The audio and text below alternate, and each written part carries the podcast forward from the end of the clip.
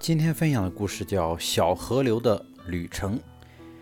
有一条小河从遥远的高山上流下来，经过了很多个村庄与森林，最后他来到了一个沙漠。他想，已经越过了重重的障碍，这次应该也可以越过这个沙漠吧。当他决定越过这个沙漠的时候，他发现他的河水渐渐地消失在泥沙当中。他试了一次又一次，总是徒劳无功。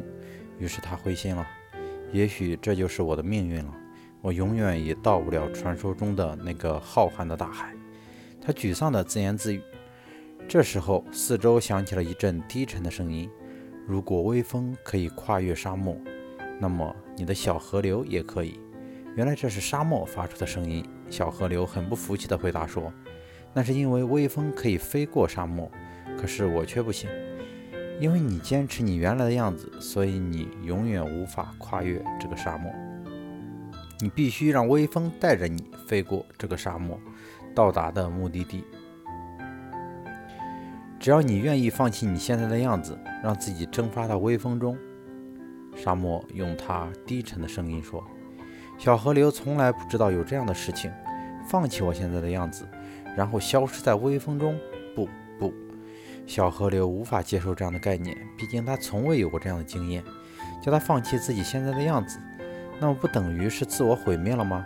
我怎么知道这是真的？小河流问。微风可以把水汽包含在它之中，然后飘过沙漠，到了适当的地点，它就会把这些水汽释放出来，于是就变成了雨水。然后这些雨水又会形成河流，继续向前进。沙漠很有耐心地回答：“那我还是原来的河流吗？”小河流问。“可以说是，也可以说不是。”沙漠回答。“不管你是一条河流，或是看不见的水蒸气，你内在的本质从来没有改变。你会坚持你是一条河流，是因为你从来不知道自己内在的本质。”此时，在小河流的心中，隐隐约约地想起了自己在变成河流之前。似乎也是由微风带着自己飞到内陆某座高山的半山腰，然后变成雨水落下，才形成今日的河流。于是，小河流终于鼓起勇气，投入微风，张开的双臂，消失在微风之中，让微风带着它奔向它生命中的又一次旅程。我们的生命历程也像小河流一样，要若要跨越人生中的种种障碍。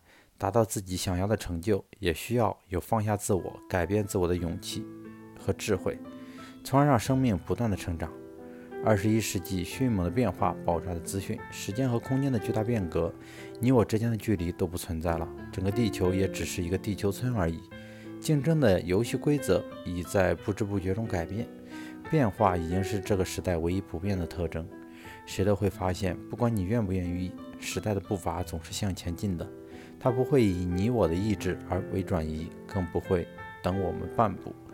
更多的变化，更多的挑战，当然其中也包含更多的机会。作家彼得·圣吉说：“在这个时代，你唯一的竞争优势就是比你的竞争对手学习得更快、更多、更好。而学习的本质到底是什么呢？没错，它就是改变。相对于这个时代而言，改变一词还来得不够有力度，不如我们用颠覆一词。”颠覆你自己，否则竞争将颠覆我们。